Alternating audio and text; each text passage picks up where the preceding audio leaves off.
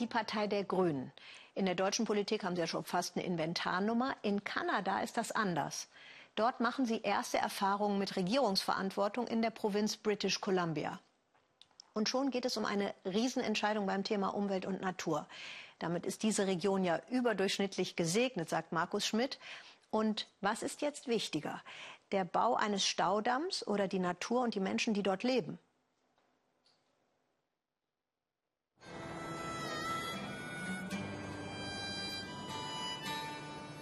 Peace River, Friedensfluss, so nennen die Kanadier diesen Strom. Unberührt, mächtig, wertvoll für die Ureinwohner, die First Nations, wertvoll für die Farmer. Aber seitdem dort unten die Maschinen Tag und Nacht dröhnen, ist der Frieden gestört. 2024 soll das Tal auf fast 100 Kilometer Länge geflutet werden. Gebaut wird ein riesiger Staudamm. Das größte und teuerste Projekt derzeit in British Columbia. Ken und Aline Boone bringen die Kürbisernte ein. Ihr Farmland am Fluss ist schon enteignet. Nun soll bald ihr Wohnhaus abgerissen werden. Alins Großvater hatte es gebaut, nachdem er aus Wales ausgewandert war. Ein dickköpfiger Schafszüchter, wie Aline erzählt. Dieses Haus, das er gebaut hat, Entschuldigung. Das macht mich so traurig, dass da ein Haus und Ackerland zerstört werden soll für ein Projekt, das nicht gerechtfertigt ist.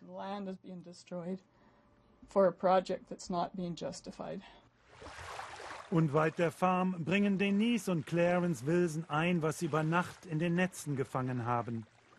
Sie fürchten, dass sie bald den Fisch aus ihrem See nicht mehr essen können.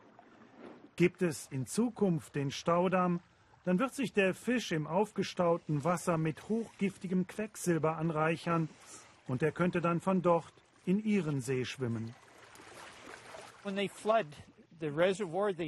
Wenn sie das Tal fluten, dann bleiben Baumstümpfe und Büsche im Wasser zurück und aus dieser Biomasse, das belegen Untersuchungen, tritt Quecksilber aus und gelangt über das Wasser in die Nahrungskette.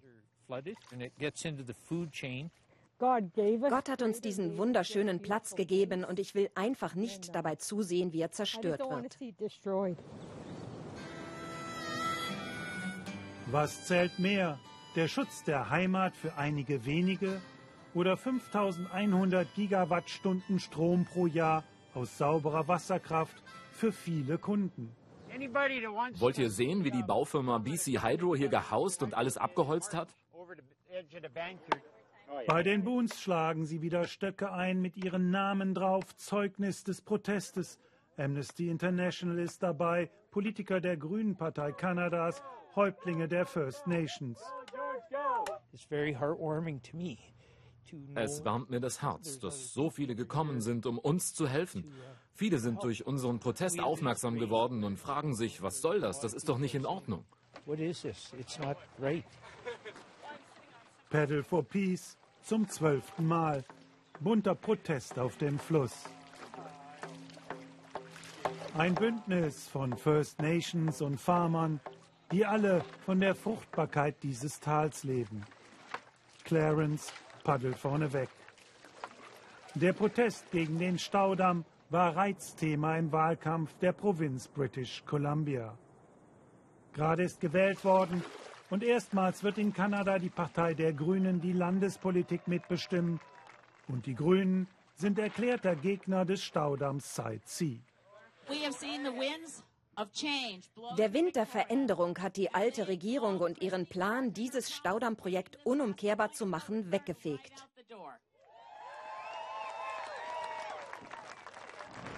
Der Blick auf Side C die neue Regierung hat eine Untersuchungskommission eingesetzt. Alles wird durchleuchtet. Die Baufirma BC Hydro hat sich eingeigelt. Keine Interviews, Drehverbot. Die gut 1000 Bauarbeiter, die in den Unterkünften auf dem Gelände leben, dürfen wir nicht bei der Arbeit filmen. Helder Martins, einer der Baggerführer, kommt für uns heraus und erzählt, dass gut 200 Arbeiter entlassen worden sind. Das hat natürlich die Stimmung unter uns Arbeitern gedrückt. Wenn die Politiker das ganze Projekt stoppen, wäre das fatal. Dann hätten wir Milliarden in den Sand gesetzt, für nichts, um anschließend die Landschaft wiederherzustellen, so wie sie war. Das Hauptquartier von BC Hydro in Vancouver. Die Firma ist hoch verschuldet. Längst ist durchgesickert, dass die Zahlen zum Staudammprojekt frisiert worden sind, dass die 9 Milliarden Dollar Investitionskosten den Nutzen um ein Mehrfaches übersteigen werden, dass der Zusatzstrom nicht gebraucht wird. Are you nervous about tonight? No. Ken wird am Abend vor der neuen Untersuchungskommission aussagen, er probt zu Hause schon mal seinen Vortrag. Endlich nach langen Jahren werden sie gehört. Aline hört zu und korrigiert. Ist das die Wende? Der jahrelange Kampf hat an Aline gezehrt. Nice when life gets back to normal. Es wäre schön, wenn wieder Normalität einkehrte. Es hat sich so viel in diesem Jahr verändert. Im Frühjahr, da waren wir fast am Ende. Ohne den Regierungswechsel bauten sie jetzt hier, wo wir sitzen, die neue Straße. Und unser Haus wäre weg. Wir sind dankbar. Im Dezember entscheidet sich ihr Schicksal und das des Tales. Was ist Fortschritt? Wie teuer darf er sein? Und was darf er zerstören? Der Bericht dieser Untersuchungskommission wird in wenigen Tagen vorgelegt und dann wird die Regionalregierung von British Columbia entscheiden, ob der Bau gestoppt wird oder nicht.